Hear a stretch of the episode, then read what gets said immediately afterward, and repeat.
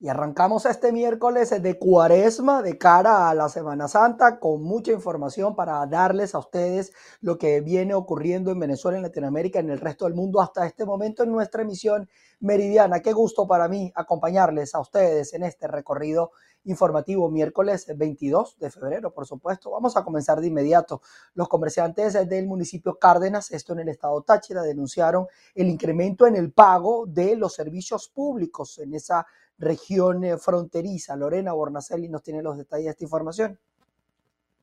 Comerciantes del municipio Cárdenas en el estado Táchira realizaron una asamblea en la que entre todos expusieron la situación en que se encuentran con el incremento de hasta 500% en el pago de los servicios públicos.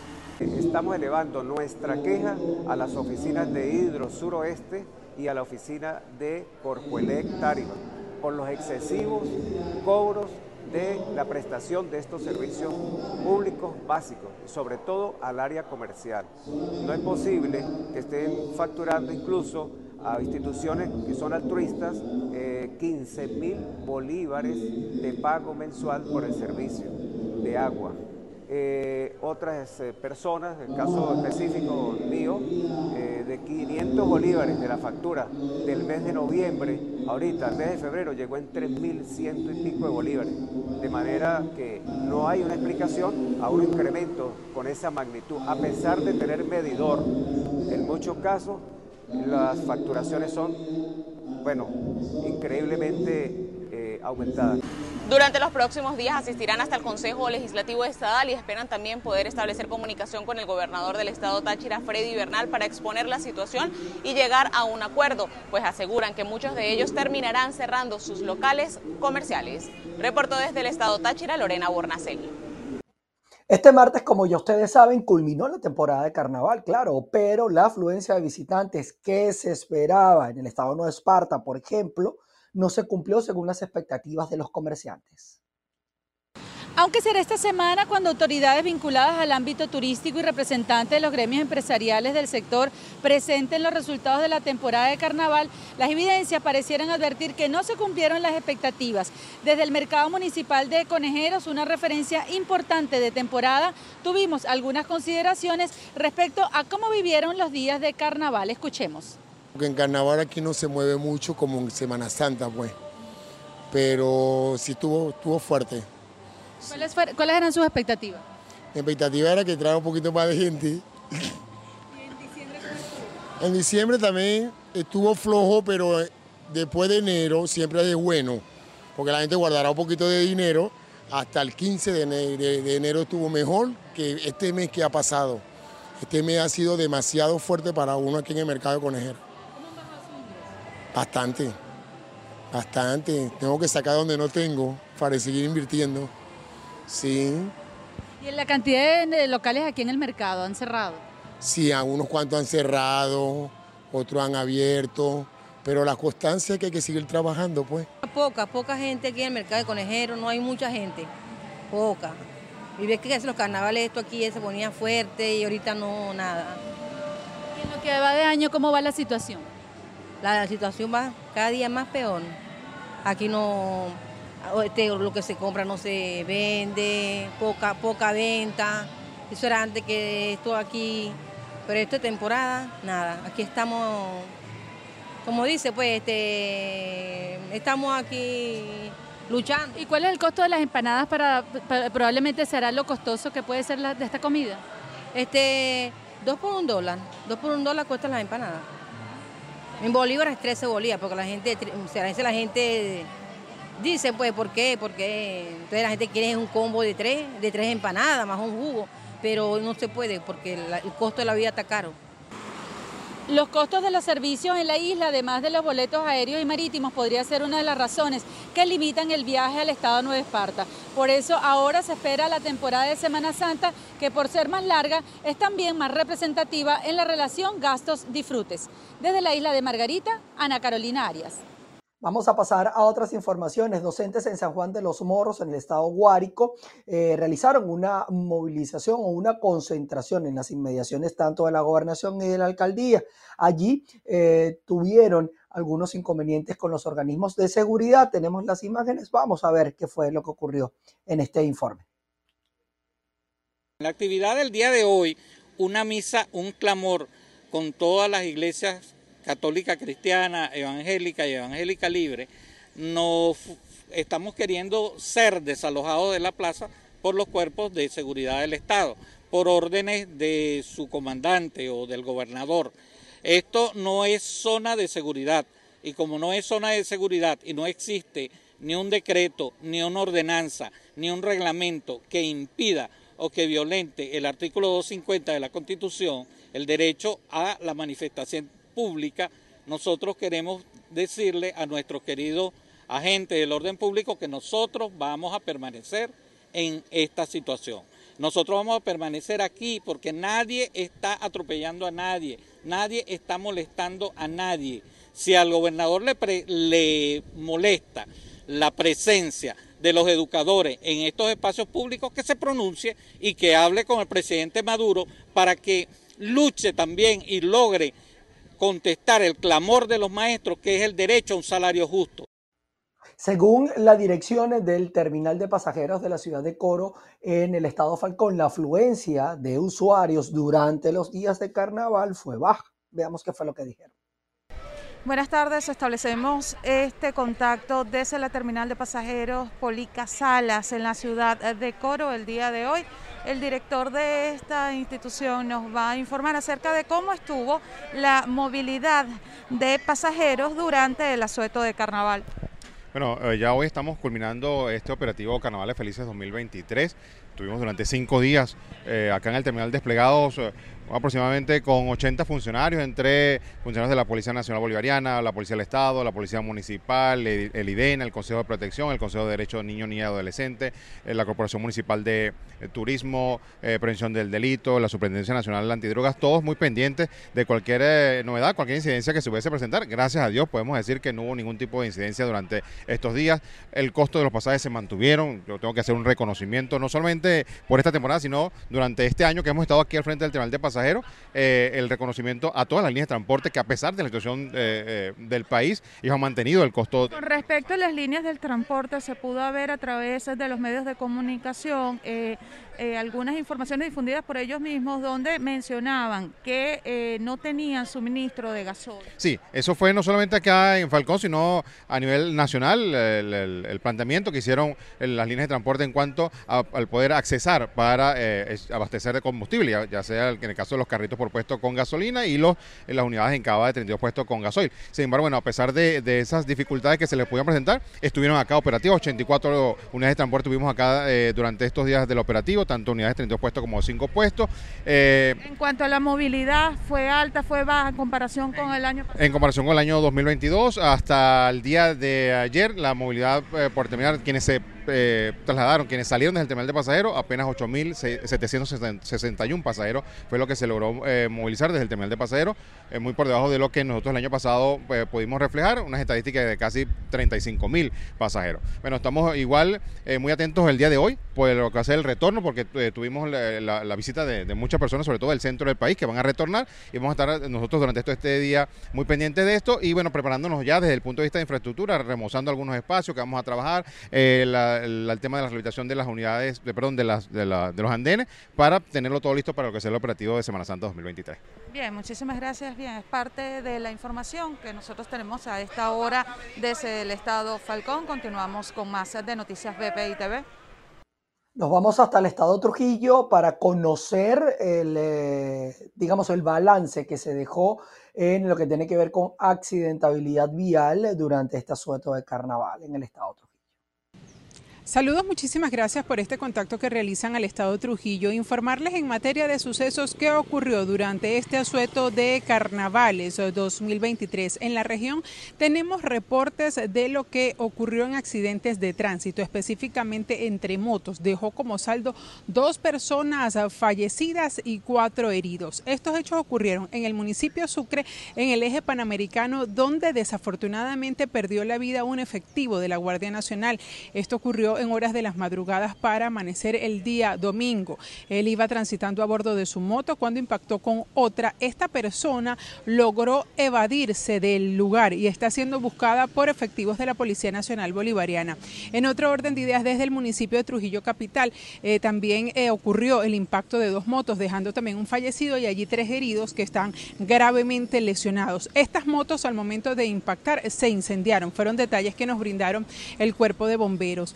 Los cuerpos de las personas fueron trasladados hasta la morgue del Hospital de Valera, donde nosotros nos encontramos para realizarles los estudios. La Policía Nacional Bolivariana se encuentra realizando las investigaciones necesarias y eh, también hacen una campaña para que bajen los índices de accidentes de tránsito que se han presentado últimamente en el estado Trujillo. Por otro lado, también en materia de detención, informarles que la Guardia Nacional Bolivariana en su operativo de carnaval logró detener una mujer de aproximadamente más de 40 años. Se encontraba transitando en el eje panamericano, específicamente en la alcabala de Buenavista, donde eh, fue detenida. Tenía una actitud nerviosa, fue sometida a estudios y tenía en su estómago casi un kilogramo de dediles de presunta droga. Eh, fue sometida a tratamiento médico para expulsar esto. Venía desde el estado Táchira, iba hasta el estado Carabobo. La Guardia Nacional Bolivariana realiza la campaña para eh, poder exterminar estas bandas de microtráfico de drogas que pasan por esta arteria que nosotros les hemos indicado a ustedes que conecta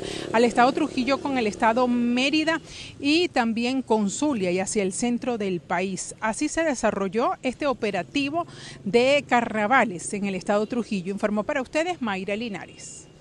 Y les cuento también que un incendio consumió parte de una vivienda en la parroquia La Dolorita, esto en el municipio Sucre, en el estado Miranda. En el lugar aparentemente fallecieron una mujer y dos menores de edad.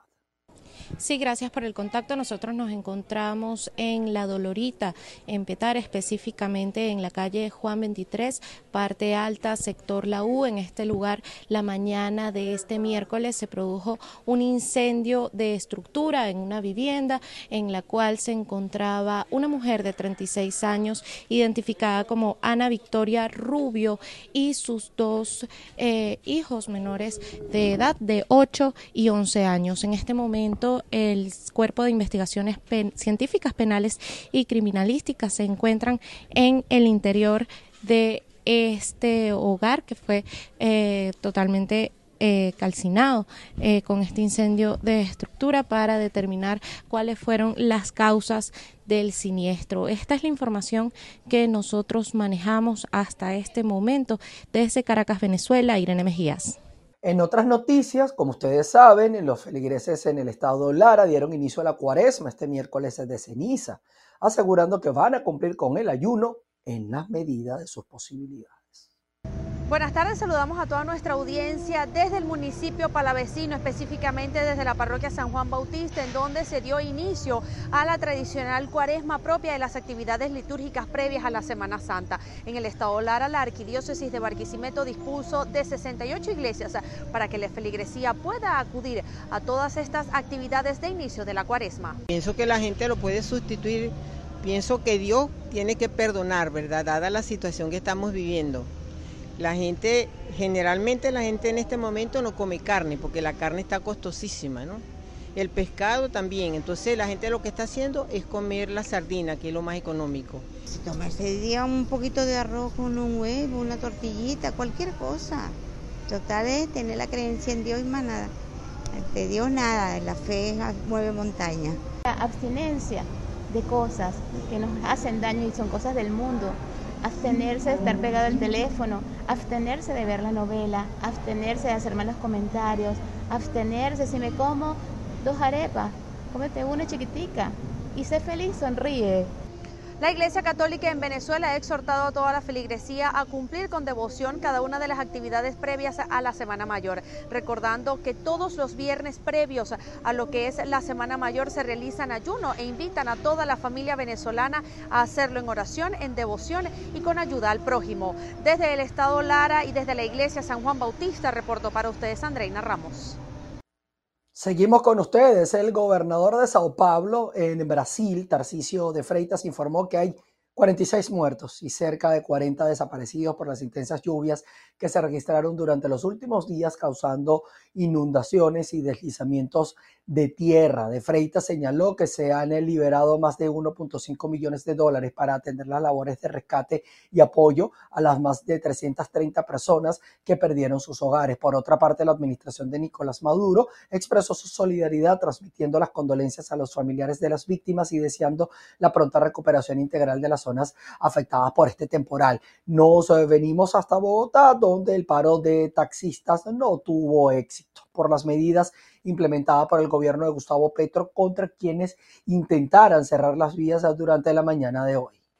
El paro de taxistas previsto para hoy no tuvo el éxito esperado, al menos en Bogotá, por las medidas contundentes anunciadas por el ministro de Transporte Guillermo Reyes, quien señaló que se inmovilizaría los vehículos y se impondrían comparendos a los choferes que decidieran cerrar las vías. Escuchemos un primer balance que ofreció hoy el secretario de Gobierno de Bogotá, Felipe Jiménez.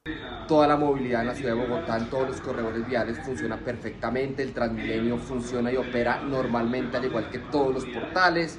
Hemos desplegado más de 2.000 policías, más de 400 gestores, más de 500 agentes civiles y de la Policía de Tránsito para controlar la adecuada movilidad en la ciudad de Bogotá. No hemos tenido ninguna afectación ni al orden, ni a la convivencia, ni a la seguridad y la movilidad desde horas de la mañana en la ciudad de Bogotá funciona y opera normalmente. En otras ciudades sí se cumple con la paralización de actividades y ha habido fuertes cierres viales en capitales como Medellín, Ibagué o Villavicencio. Se espera que en las próximas horas se llegue a un acuerdo para convocar una nueva reunión entre las partes. Recordemos que algunas de las reclamaciones de los taxistas se centran en torno a la regulación de los conductores de plataforma, así como el precio de la tarjeta de funcionamiento para este tipo de actividades, al igual que también algunos reclaman por el alto precio de los combustibles. Es la información que tenemos por el momento en Bogotá. Miguel Cardosa, BPI TV. Nos vamos hasta Estados Unidos. El gobierno anunció nuevas medidas para frenar la entrada de solicitantes de asilo por la frontera con México. Se trata de un plan que debe ser implementado. Eh, podrá negar la posibilidad a miles de migrantes de pedir asilo en la frontera si no pidieron protección en alguno de los países que atravesaron para llegar a Norteamérica. Las nuevas reglas podrían entrar en vigor en el mes de mayo, fecha en la que expirará la norma sanitaria conocida como el título 42. El gobierno debe esperar al menos unos 30 días de comentarios del público antes de adoptarlas. Si procede, la administración de Joe Biden planea mantenerlas en pie durante al menos un par de años. Vamos a seguir con Estados Unidos porque el Servicio Meteorológico de eh, ese país informó que, el, que 65 millones de personas se encuentran en alerta por la tormenta invernal que azotará mm, con mayor intensidad a gran parte del oeste, medio oeste y noreste de la nación a partir del día de hoy. Gran eh, parte de las escuelas en Dakota del Norte y Sur, Minnesota, Wisconsin, fueron cerradas, al igual que las oficinas gubernamentales. Esto ante la llegada de la tormenta por la que las autoridades advirtieron eh, que las personas se mantuvieran alejadas de las carreteras y el mayor tiempo posible estuviesen en sus hogares. El eh, presidente de los Estados Unidos, Joe Biden, tiene una reunión en Polonia con los líderes de la Organización del Tratado del Atlántico Norte. Jorge Agobián de la Voz de América nos tiene los detalles.